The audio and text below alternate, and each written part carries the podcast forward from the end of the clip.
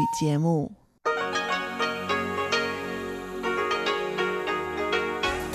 Hier ist Radio Taiwan International.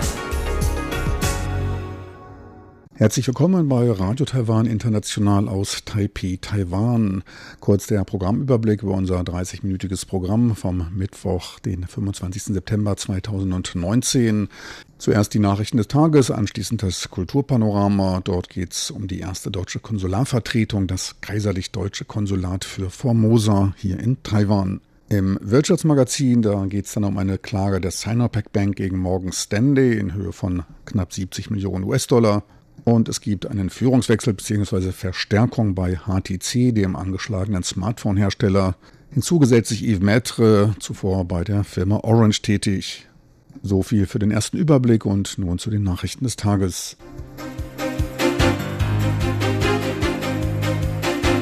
Hier ist Radio Taiwan International mit den Tagesnachrichten vom Mittwoch, den 25. September 2019. Die Schlagzeilen. Unterstützung für Taiwans bei der ICAO-Teilnahme. Aufruf zur Taiwan-Hongkong-Demonstration am 29.09. Und China bestätigt nach 14 Monaten Festnahme eines Taiwaners. Und nun die Meldungen im Einzelnen.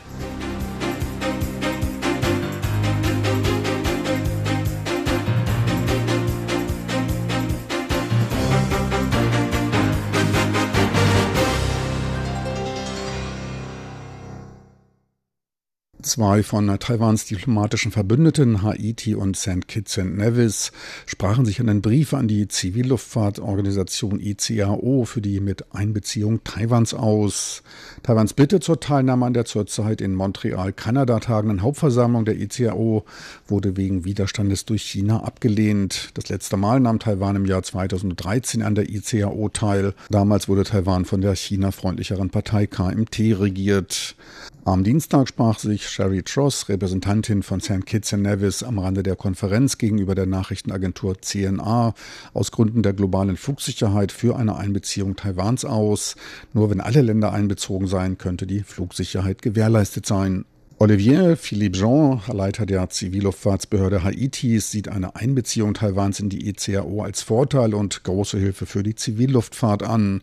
In den USA reichte eine parteiübergreifende Gruppe von 41 Kongressabgeordneten einen Brief an US-Außenminister Mike Pompeo ein, in dem die US-Regierung zu stärkeren Anstrengungen zur Förderung von Taiwans Teilnahme als Beobachter in der ICAO aufgerufen wurde. 24 zivile Gruppen und Organisationen aus Taiwan und Hongkong werden am 29. September eine Taiwan-Hongkong-Großdemonstration zur Unterstützung der Proteste in Hongkong und gegen eine Zunahme politischen Einflusses aus China veranstalten. Vertreter von zehn Parteien nahmen heute an der Pressekonferenz teil, darunter die DPP, die New Power Partei und die Taiwan-Allianz. Vertreter des blauen Lagers um die KMT waren nicht vertreten. Die Versammelten riefen Parteien und Politiker in Taiwan zur Teilnahme an der Kundgebung am 29.09. und zur Unterstützung Hongkongs auf. Die nach Freiheit und Demokratie strebende Bevölkerung Hongkongs sei von einem Totalitarismus bedroht. Chinas anhaltende Unterdrückung Hongkongs und Taiwans lehnte man ab. Seit mehr als drei Monaten halten die Proteste in Hongkong bereits an. Die Kundgebungen am 29. September fallen zeitnah zu den Feierlichkeiten aus Anlass des Nationalfeiertages der Volksrepublik China am 1. Oktober. Hongkong ist de facto seit 1997 wieder Teil Chinas. China hatte Hongkong aber in der sino-britischen gemeinsamen Erklärung der Stadt für 50 Jahre Verwaltungsautonomie zugesagt. Diese sehen die Bürger immer mehr eingeschränkt. Chinas Behörden bestätigten erstmals die Festnahme eines taiwanischen Gelehrten wegen angeblicher Kriminellen, die nationale Sicherheit Chinas bedrohenden Verhaltens.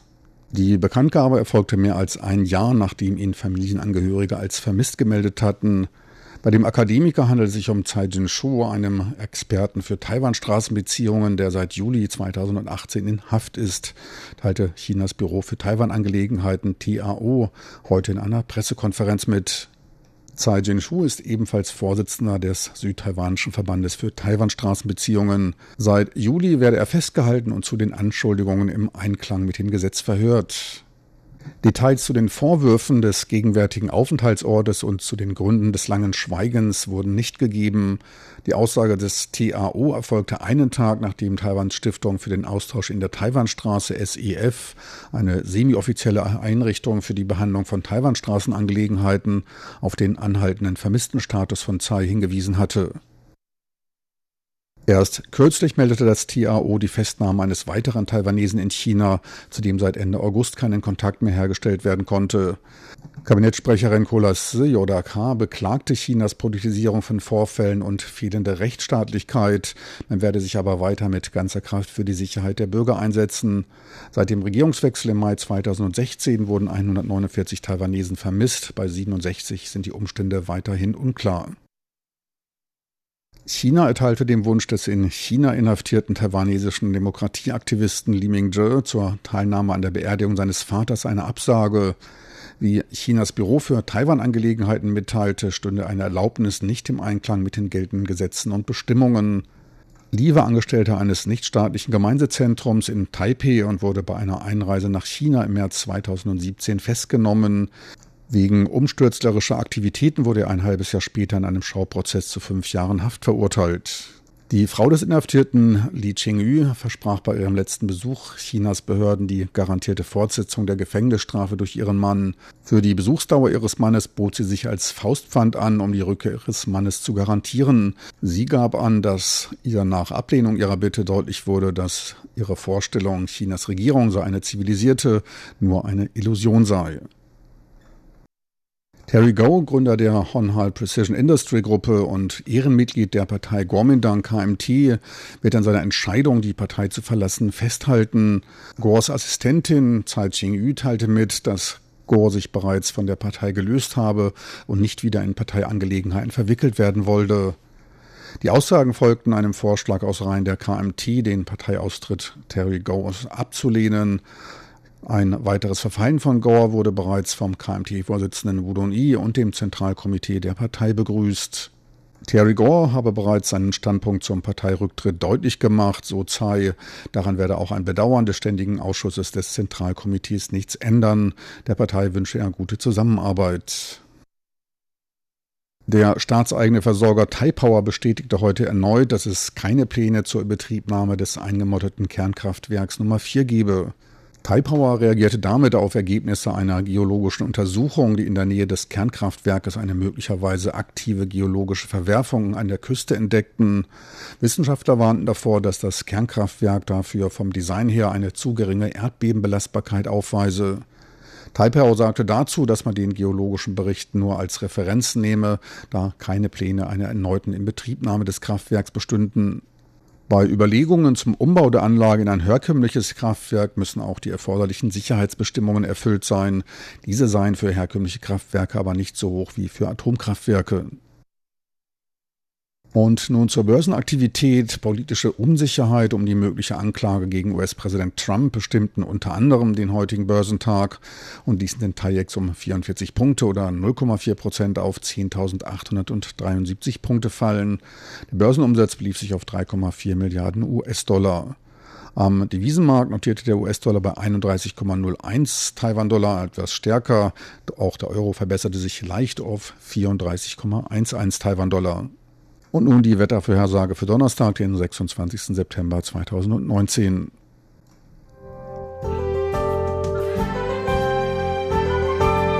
Das Wetter.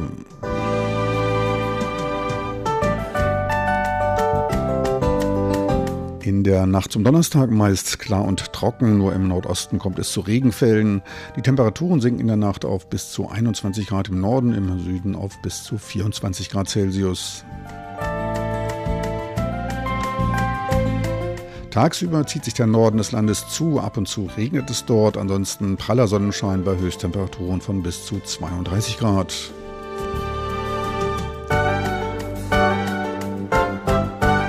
Sie hörten die Tagesnachrichten von Radio Taiwan International vom Mittwoch, den 25. September 2019.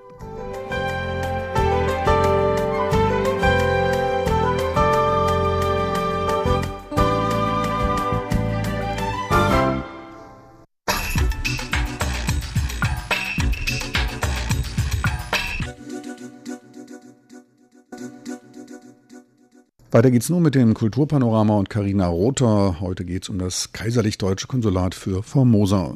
Kulturpanorama auf RTI. Seit wann besteht eigentlich ein Austausch zwischen Taiwan und Deutschland? Welche Beziehungen hatten die beiden Länder vor der Gründung der Bundesrepublik? Einige Antworten hierauf liefert eine Gedächtnisplakette am Standort des ehemaligen deutschen Konsulats der Kaiserzeit, die am 12. Dezember an der Außenmauer der Mittelschule Zhongxiao im Taipeier Viertel Dadaochang eingeweiht wurde.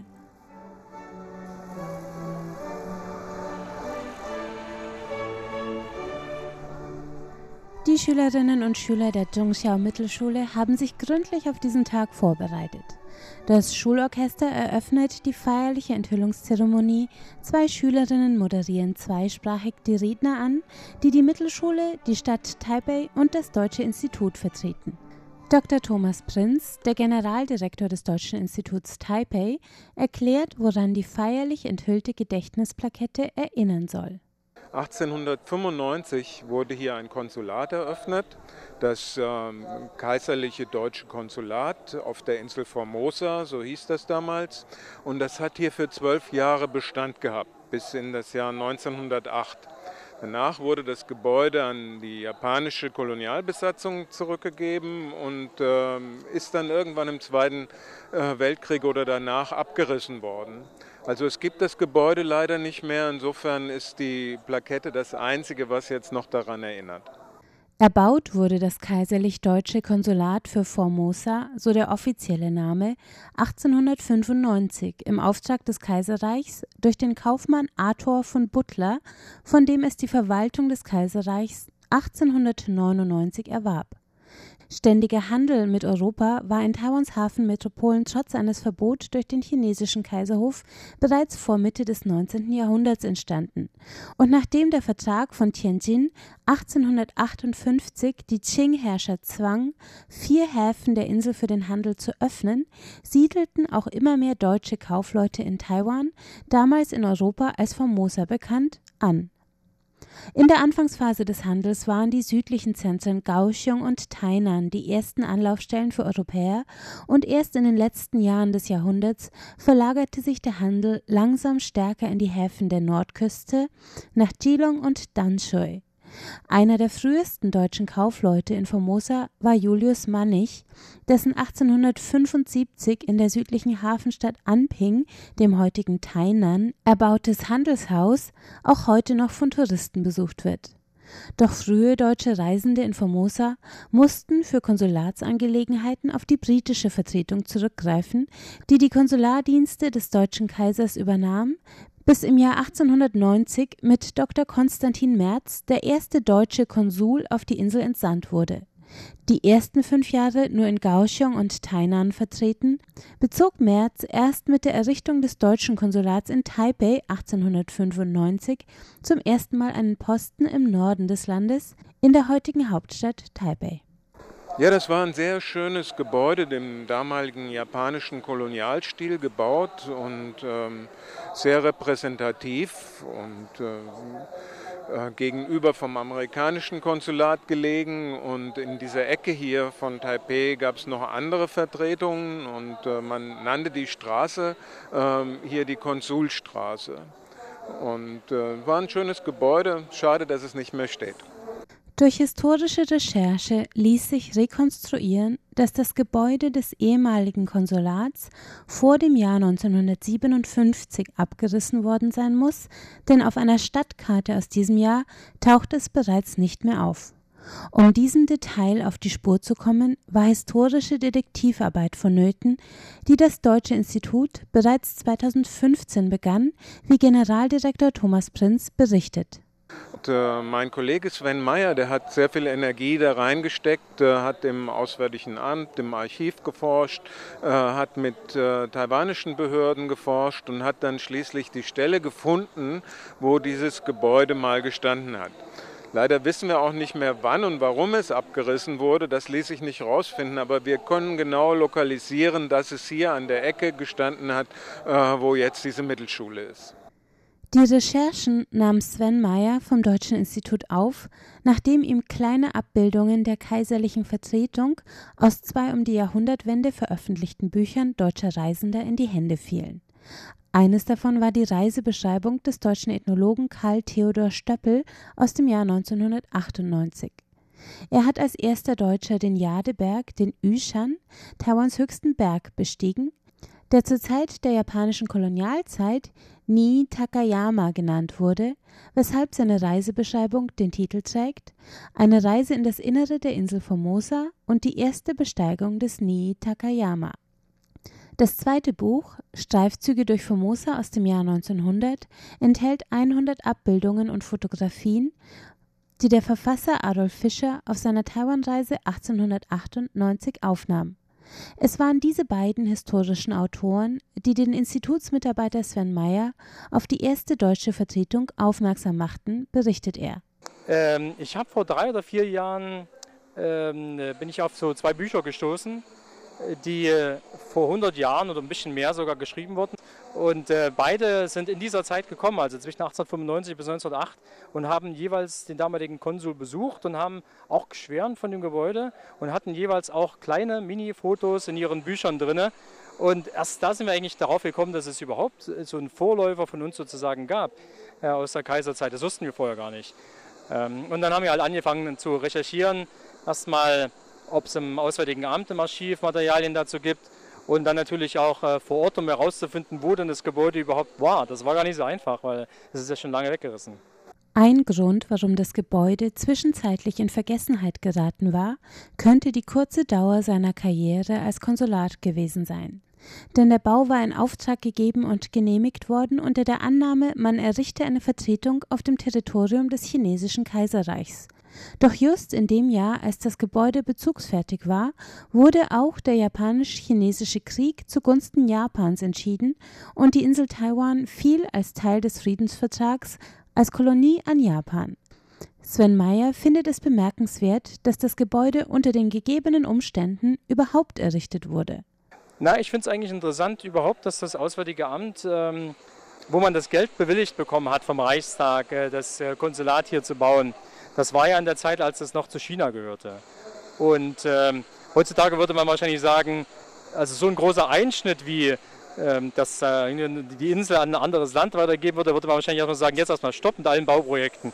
Aber interessanterweise haben die einfach gesagt, nö, jetzt ist egal, die Insel ist wichtig genug und ob die nun Japan gehört oder China, äh, wir machen trotzdem erstmal weiter und schauen mal, was, was draus wird.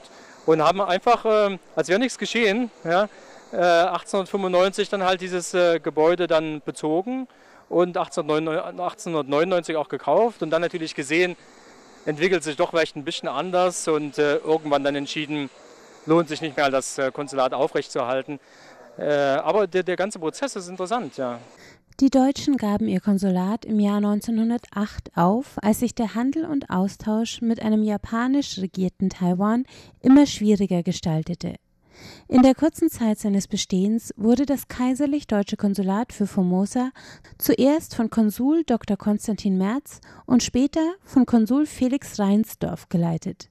Nach Schließung verkaufte man das repräsentative Gebäude an die japanische Regierung, die es zuerst als Wohnsitz eines Universitätsdirektors nutzte und in den 40er Jahren eine Zollbehörde darin errichtete.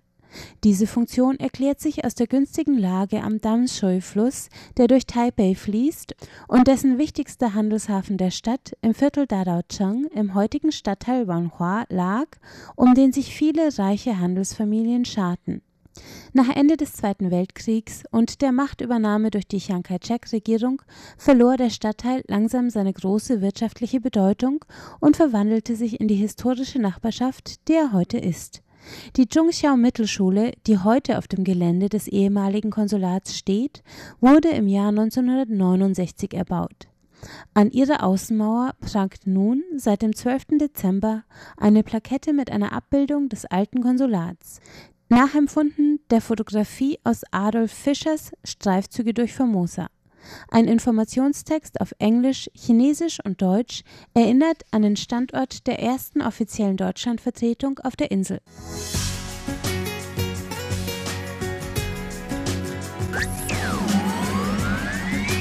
Radio Taiwan, international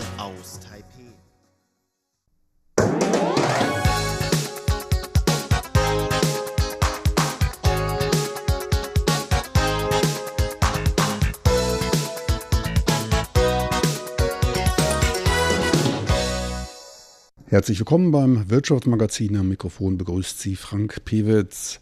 Ein länger für Schlagzeilen sorgen könnender, möglicherweise skandalträchtiger Fall bahnt sich in Taiwan an. Die taiwanische Sinopec Bank hat ein Gerichtsverfahren gegen den Finanzdienstleister Morgan Stanley wegen Nichterfüllung seiner Pflichten beim Verkauf von Anlagevermögen der Bank eingeleitet. Dabei geht es um eine Schadenersatzklage von fast 70 Millionen US-Dollar.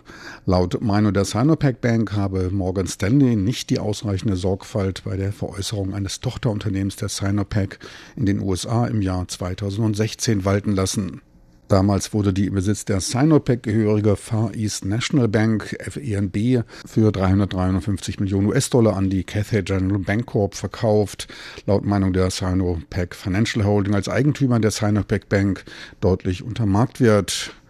Dies gab die Sinopec Financial zumindest in der Stellungnahme gegenüber dem Taiwan Stock Exchange an. Doch nicht nur Morgan Stanley wird angeklagt, auch der frühere Präsident der Sinopec Bank, Michael Zhang. Ihm wird vorgeworfen, Anlagevermögen der FENB Bank im Wert von 69,34 Millionen US-Dollar verborgen zu haben. Und genau um diesen Streitwert geht es, was zu besagter Unterbewertung der Tochtergesellschaft beim Verkauf führte, so hieß es in der Stellungnahme. Ex-Präsident Zhang wirft vorgeworfen, einen Vertrauensbruch begangen und ferner gegen das Bankengesetz und Finanzholdingsunternehmensgesetz verstoßen zu haben. Nach dem Verkauf der FNEMB Bank gingen auch bei Taiwans Finanzaufsichtskommission wegen der Unterbewertung öffentliche Beschwerden ein, so der Kläger Sinopec Financial, was die Bank dann als Auslöser für eine weitere Untersuchung dieses Vorfalles nahm. Laut dem Sprecher des Sinopec habe man nach dreijähriger Untersuchung in den von Morgan Stanley mit den Transaktionen zusammenhängenden und bereitgestellten E-Mails feststellen können, dass der ebenfalls angeklagte Ex-Präsident Zhang Anlagewerte der Bank verborgen habe. Morgan Stanley wird vorgeworfen, nicht die Pflichten eines Finanzberaters erfüllt zu haben, wodurch die Bank Verluste erlitten und die Interessen der Anteilseigner unterlaufen wurden. Man schließe dabei eine mögliche Schadenersatzklage gegen den Ex-Präsidenten der FENB, gegen Michael Zhang, nicht aus. Doch damit ist die Geschichte noch nicht am Ende. Es könnte eher der Anfang sein. Der Ex-Präsident der FENB, Michael Zhang, wiederum sieht in der Anklage eine Vergeltungsaktion. Denn er war laut eigener Aussage der Whistleblower, der auf Irregularien bei der Vergabe einer Reihe von Krediten durch die Sinopec Bank im Jahr 2016 aufmerksam machte. Dies führte letztlich zur Absetzung des Vorsitzenden der Sinopec Financial von Ho Shou Chuan im Jahr 2017. Die gegen ihn gerichteten Vorwürfe einer Verbergung von Anlagevermögen seien vollständig unbegründet, so Michael Zhang. Zu der Zeit seien alle Finanzzahlen vollständig offengelegt und von den Direktoren der Sinopec Financial und der Sinopec Bank überprüft worden. Die Ankündigung des Verkaufs der FENB führte zudem zu einem Anstieg des Aktienkurses der Sino Financial Holding. Gleichzeitig stieg deren Kreditwürdigkeit. Die Sinopec Bank, die sieht das wiederum etwas anders und vor allem nicht als Vergeltung, da Michael Zhang seine Behauptungen über Unregelmäßigkeiten erst von sich gab, nachdem die Finanzaufsichtskommission FSC Beschwerden über eine Unterbewertung der FENB erhielt. Die FSC, die Finanzaufsichtskommission, wiederum fordert von der Sinopec Financial ausreichend fundierte Nachweise bei der Klage gegen Zhang, damit die Kommission die Ergebnisse der Rechtsbehörden auch respektieren könne. Man kann sich des Eindrucks nicht erwehren, dass das letzte Wort noch nicht gesprochen ist. Chair Wang, Vorsitzende des taiwanischen Smartphone-Herstellers HTC, ist von ihrem Posten als Geschäftsführer zurückgetreten, bleibt aber weiterhin Vorsitzende. Neuer CEO wird Yves Maitre, der zuvor 14 Jahre lang als leitender Vizepräsident für Verbraucherausrüstung und Kundenbeziehungen bei Orange, dem weltgrößten Telekom-Anbieter, gearbeitet hat. Laut HTC weise Maitre Erfahrungen bei der Entfaltung großer Verbraucherelektronikmarken und den Einsatz von Dienstleistungen im Festnetz- und mobilen Bereich auf. Maitre war auch Mitglied der Gruppe für innovative Technologie zur Entwicklung neuer Verkaufsmöglichkeiten bei Orange. Wang will als Vorsitzende sich weiter auf zukünftige Technologien und Strategien zur Unternehmensentwicklung fokussieren, um das Produktportfolio zu erweitern und Visionen für Vive Reality zu entwickeln. Damit gemeint sind Anwendungen um das VR-Headset, was HTC 2015 als erstes Unternehmen anbot. Später folgten weitere Modelle. Man hoffte sich damals davon eine Ausweitung des Produktportfolios. Zuvor war man hauptsächlich auf den Smartphone-Bereich fokussiert. Auslöser zum Umlenken war der wachsende Preiskampf auf dem Smartphone-Markt, nicht nur im oberen, sondern auch im unteren und dann auch im mittleren Preissegment. Und der löste bei HTC neben etlichen Patentstreitigkeiten, welche die Einführung von neuen Modellen verzögerte, hohe Verluste aus. Anfang 2018 veräußerte man dann einen großen Teil seiner Smartphone-Entwicklungsabteilung für eine Milliarde US-Dollar an das US-Unternehmen Google, für das man vorher schon im Auftrag Smartphones entwickelte und baute. Die Entwicklung und der Verkauf von VR-Headsets, die verlief dann aber schleppend an und sorgte nicht für die großen Umsätze. Die Vorsitzende Chair Wang gab an, vor vier Jahren als neuer CEO von HTC damit begonnen zu haben, das Unternehmen als ein komplettes Ökosystemunternehmen in den Bereichen 5G und der erweiterten Realität XR umzubauen. XR bezieht sich auf die Verbindung realer und virtueller Umfelder und Mensch-Maschinen-Interaktionen durch den Einsatz von Computertechnologie und tragbaren Geräten. Der neue CEO Metre bezeichnete HTC als anerkannter Führer von technologischer Innovation durch Integration seiner Stärken aus der Mobilkommunikation und der erweiterten Realität XR. Und er werde darauf drängen, sowohl 5G als auch XR in der Zukunft für das Unternehmen weiter wachsen zu lassen. Im Bereich der Entwicklung der 5G-Technologie brachte HTC als erstes Unternehmen einen mobilen 5G-Hotspot heraus, über den bis zu 20 Nutzer TV-Shows oder Filme mit verschiedenen Anwendungen anschauen können. Durch den zusätzlichen Einsatz einer Batterie kann es überall eingesetzt werden. Mehr als zehn Unternehmen greifen bereits auf den mobilen 5G-Hub von HTC zurück, um damit ihre Dienste anbieten zu können. Marktanalysten wiesen allerdings darauf hin, dass HTCs Hinwendung zur VR-Technologie bisher nur einen kleinen Beitrag zu den Verkaufserlösen des Unternehmens leisten konnte. Schaut man sich die Unternehmenszahlen an, ist keine Trendwende auszumachen. Der Umsatz in den ersten acht Monaten des Jahres belief sich auf 223 Millionen US-Dollar und dies entsprach einem Rückgang von 62 Prozent im Vergleich zum Vorjahreszeitraum. Der harte Wettbewerb auf dem globalen Smartphone-Markt setzt dem Unternehmen weiter zu.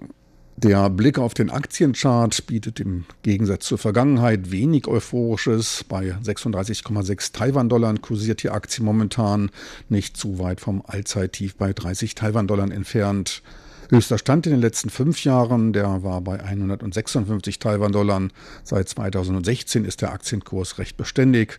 Er geht kontinuierlich nach unten mit kleineren Erholungen.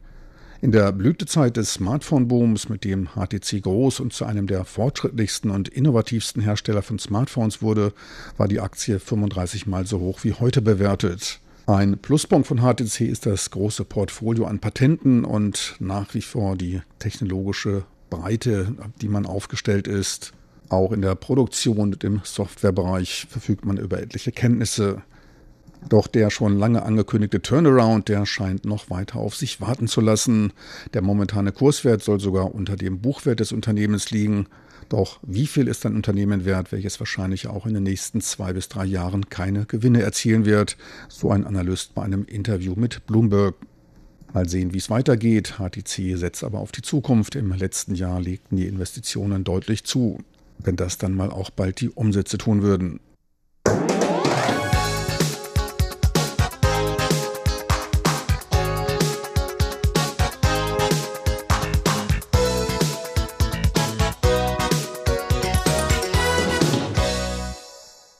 Meine lieben Zuhörer, wir nähern uns langsam dem Ende unserer heutigen Sendung zu. Mir bleibt noch darauf hinzuweisen, dass diese Sendung als auch andere jederzeit rund um die Uhr auch online abrufbar sind. Einfach dort de.rti.org.tv eintippen.